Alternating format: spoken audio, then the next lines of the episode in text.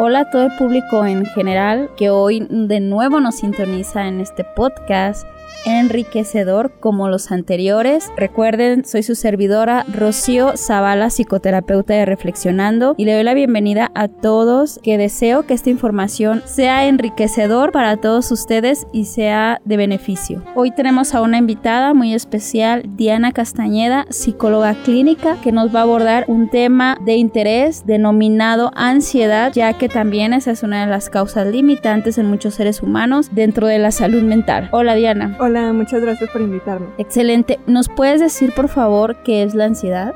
La ansiedad que no es considerada como un trastorno, para empezar, es una emoción que surge por pensamientos automáticos ante una posible señal de amenaza, alerta, ante un riesgo. Eso es la ansiedad. Pero también existe los llamados trastornos de ansiedad. Los llamados trastornos de ansiedad ya son problemáticas que impiden a las personas realizar alguna actividad. Hay varios tipos, como una fobia social, genera ansiedad. Las personas que padecen una obsesión compulsiva, también una ansiedad generalizada, que ya les impide de tener como ciertas cosas en cuestión de relaciones, habilidades sociales, laborales, familiares, incluso de salud, ¿no? Todo deriva de la salud. Ya cuando son trastornos y cuando hay una problemática que impide a la persona llevar a cabo cuestiones comunes en su vida, es importante que acuda a un tratamiento. Fíjate que me llamó mucho la atención esta diferenciación que haces sobre cuando estoy sintiendo ansiedad, que es por algo que me aflige a lo desconocido, cuando anticipa que algo va a pasar, que todavía ni siquiera pasa, pero ya te estás poniendo todo ansioso porque crees que va a suceder, ¿no? A un trastorno de ansiedad que es totalmente diferente. Bueno, para ser trastorno se cumple un criterio, ¿no? Y, un síntoma, un signo. ¿Cuáles son esos, Diana? Para empezar es el tiempo, ¿no? El tiempo con el que hablamos de impedimentos, una situación de ansiedad puede surgir en un momento de, de algún peligro, una amenaza. Generalmente va asociado mucho a la parte futurista, pensamientos que de repente pueden llegar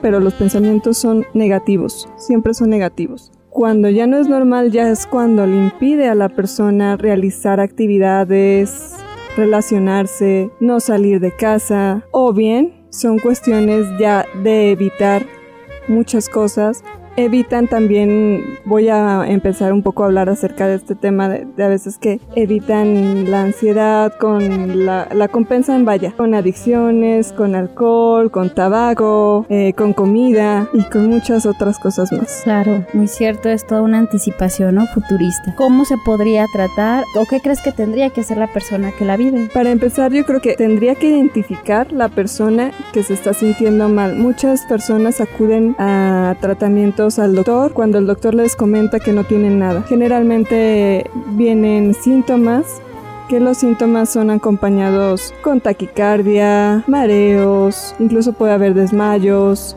eh, sudoración, dolores de cabeza, malestares estomacales, preocupación constante hacia qué va a pasar en el futuro, que claramente que en el futuro pues no tenemos certera, ¿verdad? Ajá, totalmente, ok. ¿Y la recomendación que haces como para tratarla? El tratamiento siempre va hacia la mano de un psicoterapeuta. En caso de una problemática que ya impida realizar actividad, si vuelvo a la parte médica con un psiquiatra, dependiendo del tipo de ansiedad que padezca a la persona, identificar eso. Hay una técnica nueva o práctica que es conocida como mindfulness y es una técnica que sirve precisamente para que la persona se dé cuenta y sea consciente de lo que le está pasando. La persona identificando qué le está pasando es como ver qué pensamientos hay y a través de esos pensamientos también que se permita vivir y experimentar, ¿no? Expresar la parte emocional, que es muy importante, o sea, bajarse al, bajar a la emoción.